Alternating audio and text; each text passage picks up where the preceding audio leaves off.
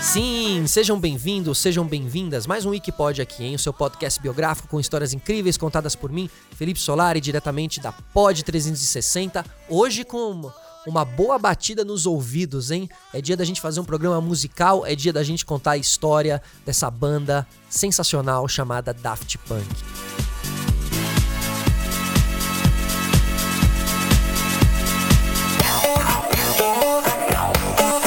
Me responde essa pergunta aqui. O que, que o Daft Punk tem em comum com o nosso querido artista de rua Banksy? O mistério, né?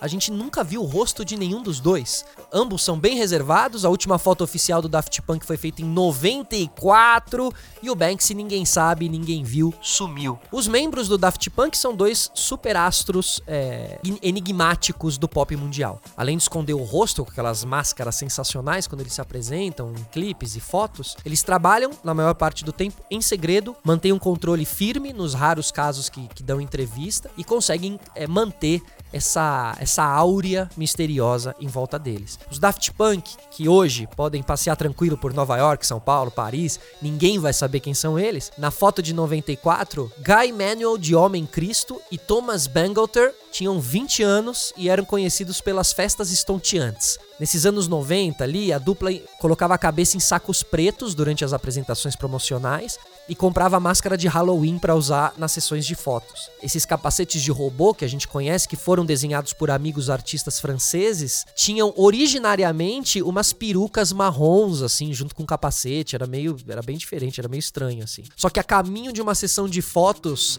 é, para a revista que eles mostraram o capacete pela primeira vez em 2001, o Daft Punk arrancou as perucas ali, decidiram que os robôs ficariam melhor carecas, né? Mais elegantes, contam.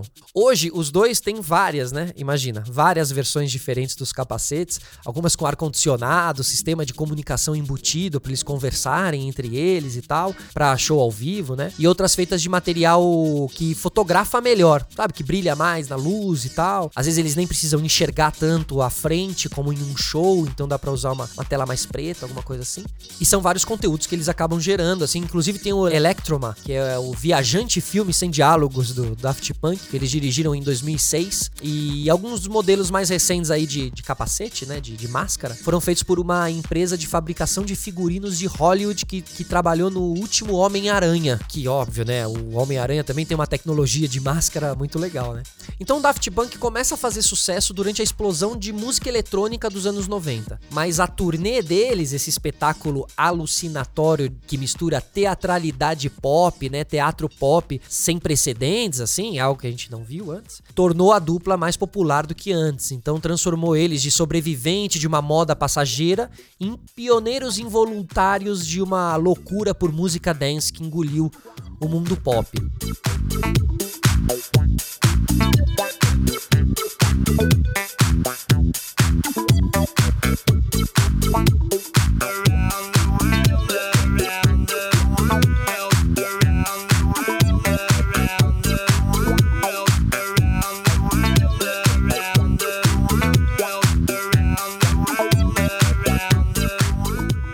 Sucesso para outros artistas pode colocar esse artista em uma posição meio de comodismo, né, digamos assim. Então só continuar ali fazendo show em lugares cada vez maiores, né, colocando as mesmas batidas de sempre e tal. Mas o Daft Punk saiu da estrada depois de 48 shows e quando começou o novo material foi aquele é porque eles tinham um desejo de se reinventar, assim, aquilo já não bastava para eles, né? Não é porque eles fizeram muito sucesso com aquela batida que eles vão ficar fazendo essa batida por 30 anos. É uma escolha do artista, obviamente, mas né, se o artista é um pouco mais inquieto, ele quer produzir coisa nova. Uma maneira fácil de explicar isso aí é que agora, na última década, aqui, agora, a influência do Daft Punk foi gigante na música. É difícil citar um outro artista assim que tenha atingido tantas bandas, sons. Eles criaram muitas tendências. E eles dizem: a música eletrônica hoje é como uma bebida energética em áudio. Os artistas estão super compensando com essa música agressiva, energética, super estimulante. É como se alguém estivesse te sacudindo. Só que ela não consegue tocar as pessoas no nível nível emocional. É um jeito de se sentir vivo, mas não é profundo, é superficial. Talvez seja a diferença entre amor e sexo, erotismo e pornografia. Fecha aspas.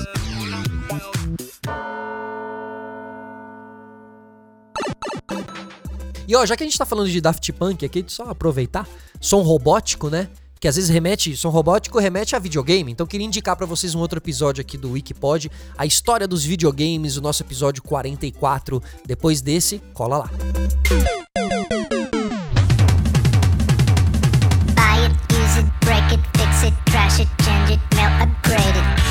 Bom, dá pra dizer que o primeiro contato entre eles foi como um trio. Os dois se uniram ao colega de escola, o Lauren Brankovitz, pra montar a banda de indie punk chamada Darling. Era um trio, em 92, 1992. O nome era inspirado em uma música dos Beach Boys e o grupo teve uma vida de apenas seis meses. Lançaram ali um EP pela gravadora Duophone, que era controlada pelos integrantes da banda Stereolab, fizeram alguns shows e acabaram depois de umas críticas negativas da imprensa europeia. Assim. Então ali acabou essa história de trio com esse amigo deles aí, o Lohan. Lohan, Lohan. Treinando francês aqui com vocês, né? E eles dizem ali que com a Darling, a, a banda, eles não faziam nada acima da média, assim, não era nada demais. E aí essa banda acaba, o, o Guy Manuel e o Thomas formam o, o Daft Punk e o Lohan formou a Phoenix, que é uma banda, né? Phoenix, que, que tem um hit chamado If I Feel Better, que é muito, muito legal também, inclusive.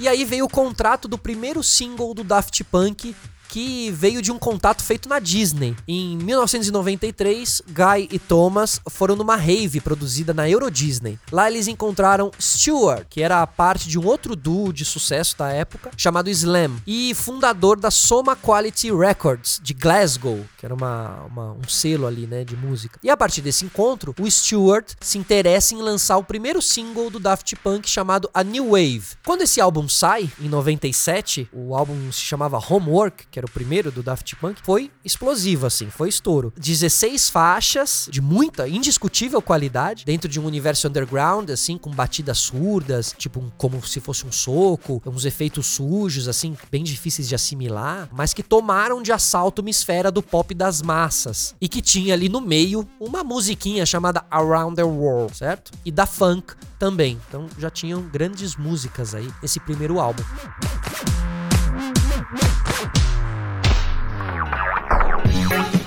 Thank you. Apesar desse enorme sucesso do disco de estreia deles, o segundo álbum do Daft Punk demorou quatro anos pra sair. A produção tomou dois anos, o que né, confirma ali um, um pre- um perfeccionismo e preciosismo da, da dupla, assim. E quando chegou pras lojas, assustou os fãs, porque o álbum ele vinha com uma, o Discovery ele vinha com uma, uma embalagem de grandes massas, assim, um super processamento das vozes, compressão e já integrada com um movimento chamado Maximal, que tinha como outro protagonista a dupla Justice, que é uma ótima dupla também, que tem vários hits, clipes sensacionais, que também é francesa. Então tinha um, um mundo underground da música eletrônica francesa surgindo aí. Então, se a ideia do Daft Punk era conquistar mundo, a missão foi cumprida ali, porque nesse disco tinha hits como One More Time, que tomaram conta das rádios mais populares dos planetas, parou de tocar só em festa, foi pra rádio. E o estrondoso hit da música Get Lucky, presente no último disco aqui da banda Daft Punk, Random Access Memory, causava frisson antes mesmo de ser lançada, assim, porque tinha uma- tinham teasers com apenas um loop da música repetido por horas e tal, e isso aí já foi gerando milhões de visualizações. E o ponto alto era a guitarra de ninguém mais, ninguém menos que, que Neil Rogers, fundador e guitarrista do Chic, que é um dos ícones da disc music, e ele já trabalhou com mó galera, Madonna, Michael Jackson, Mick Jagger, David Bowie, Duran Duran, Diana Ross. E o curioso é que essa conexão aí entre os dois, entre Nils e, e Daft Punk, começou 16 anos antes, quando o guitarrista contou pros dois que tinha adorado a música da funk, que tava nesse álbum de estreia, né?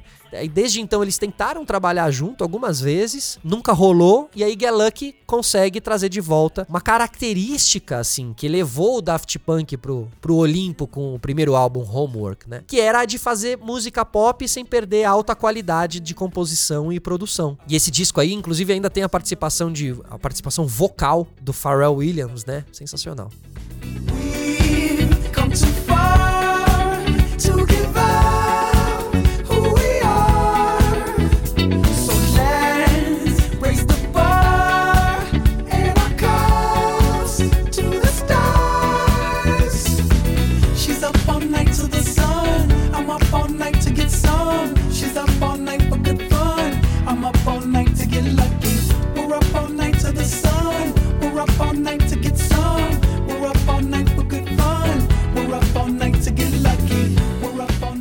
aí, obviamente, que no dia de acabar, eles também não iam acabar de dentro de, de maneira normal, né? Dentro dos padrões, assim. Por mais que eles não tenham lançado um disco desde 2013, a grande surpresa foi tipo assim, pô, mas eles acabaram? Eles, eles ainda estavam, né? Porque, pô, desde 2013 eles não apareciam aí. Então, o, o anúncio do fim foi feito com um curta-metragem de quase 8 minutos chamado Epilogue, né? Epílogo. E musicalmente, essa foi a última mensagem dos robôs aos humanos nos seus 28 anos de carreira. E assim encerram oficialmente essa jornada jornada deles começou em 93, acabou agora em 2021 e que deixou, deixou bons frutos e que estarão eternizados aí no, nos ouvidos de quem gosta de música boa, assim como você que gosta de podcast bom, que aí é você que tem que dizer se esse aqui é ou não é, tá bom? Então um beijo para quem é de beijo, um abraço para quem é de abraço. Felipe Solari diretamente da Pod 360 para os seus ouvidos. Voltamos semana que vem.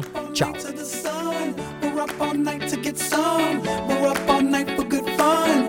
Up all night to get lucky. We're up all night to get lucky.